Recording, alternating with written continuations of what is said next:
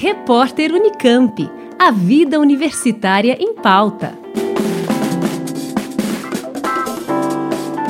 Entre os mais diversos impactos da pandemia de Covid-19 na população brasileira, alguns chamam a atenção pelo inusitado. Por exemplo, no ano passado, o Brasil bateu um triste recorde 2021 foi o ano em que mais brasileiros morreram, exatos 1.726.447 pessoas perderam a vida no país, um quarto delas para a Covid-19.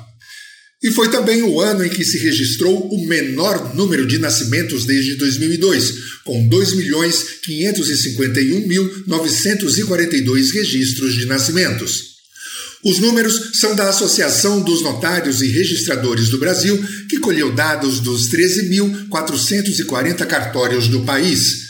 No período da pandemia, também houve aumento de registro de testamentos em cartórios, foram 32.882. A especialista em Direito Civil, Cíntia Rosa Pereira de Lima, professora da Faculdade de Direito da USP em Ribeirão Preto, explica por que o número de testamentos aumentou durante a pandemia. O ser humano, de uma forma geral, tem uma ideia né, mística de perpetuar, né, se perpetuar para sempre. Então, ninguém pensa que vai morrer, que pode morrer a qualquer momento. E isso, agora, infelizmente, nesse contexto pandêmico, foi um choque de realidade, porque com tantas mortes nos fazem perceber a quão frágeis nós somos. E daí a necessidade de despertar para, tá, em morrendo, o que será feito do meu patrimônio, como será administrado tudo isso, porque eu acho que o grande motivo desse aumento do número de testamento foi o reconhecimento, sim, que a morte ela pode acontecer a qualquer momento e com todos nós. Então, no meu ponto de vista, essa é a razão no aumento do número de testamentos. É o reconhecimento de que a morte está aí, a iminência, qualquer momento, em razão dessas, desses trágicos números, e aí a preocupação de poder, já em vida, determinar a destinação do seu patrimônio. A pandemia mudou o comportamento. Antes da pandemia, essa ideia né, de que a morte está muito longe, é algo para se pensar depois, na velhice, ah, isso mudou porque jovens estão morrendo, né? Pessoas muito jovens estão morrendo, pessoas que não tinham nenhum assim indício de que poderiam vir a óbito a qualquer momento e de repente nessa fatalidade com essa doença acabam morrendo, né? E muitas pessoas.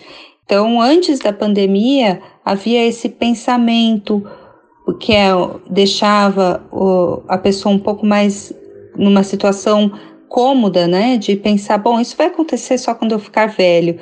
E agora não, na pandemia não é só quando eu ficar velho, né? Os jovens estão morrendo. Então daí o despertar para essa necessidade de determinar o que será feito com seu patrimônio para depois da morte. Mas afinal, o que é um testamento e por que é tão importante para alguns? O testamento é uma declaração de vontade, uma declaração de vontade que vai produzir os seus efeitos para depois da morte.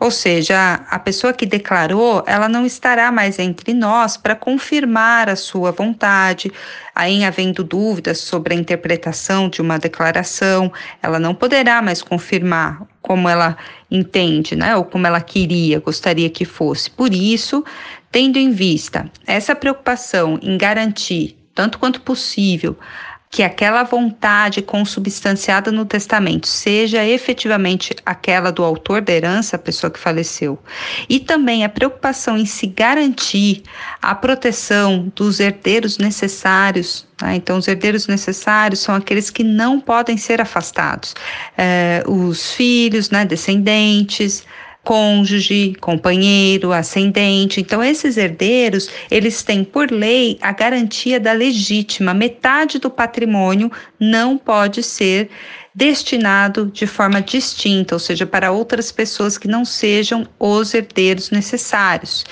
Então, a com a preocupação de garantir, de um lado, o direito e garantia fundamental à herança, que está lá no artigo 5 da Constituição, e de outro, a vontade do autor da herança, o Código Civil estabelece formas específicas de testamento, que é o testamento público, que a pessoa vai no tabelionato de notas da sua confiança e lá vai manifestar essa vontade para produzir efeitos depois da sua morte, e o tabelião, inclusive, confirma confere se essa vontade realmente está de acordo com essas limitações legais. Qualquer testamento pode ser alvo de tentativa de impugnação, basta ter base legal para isso. Qualquer testamento, qualquer negócio jurídico, ele pode ser impugnado.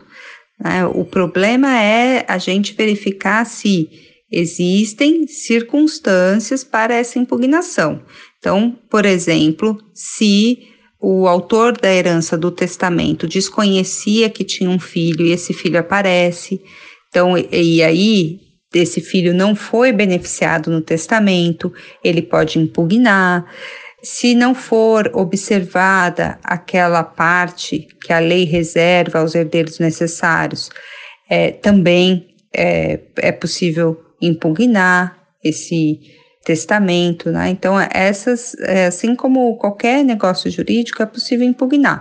Mas, como eu disse, vale a pena frisar quando o testamento é feito da forma pública por um tabelião de notas, ele já antecipa os possíveis problemas, então reduz bastante a incidência dessas impugnações que possam surgir a partir dessas disposições de última vontade. Nós ouvimos Cíntia Rosa Pereira de Lima, professora da Faculdade de Direito da USP em Ribeirão Preto. Ela explicou o que é um testamento e por que aumentou nos últimos dois anos o número desses registros em cartórios. Ferraz Júnior, Rádio USP. Repórter Unicamp. A vida universitária em pauta.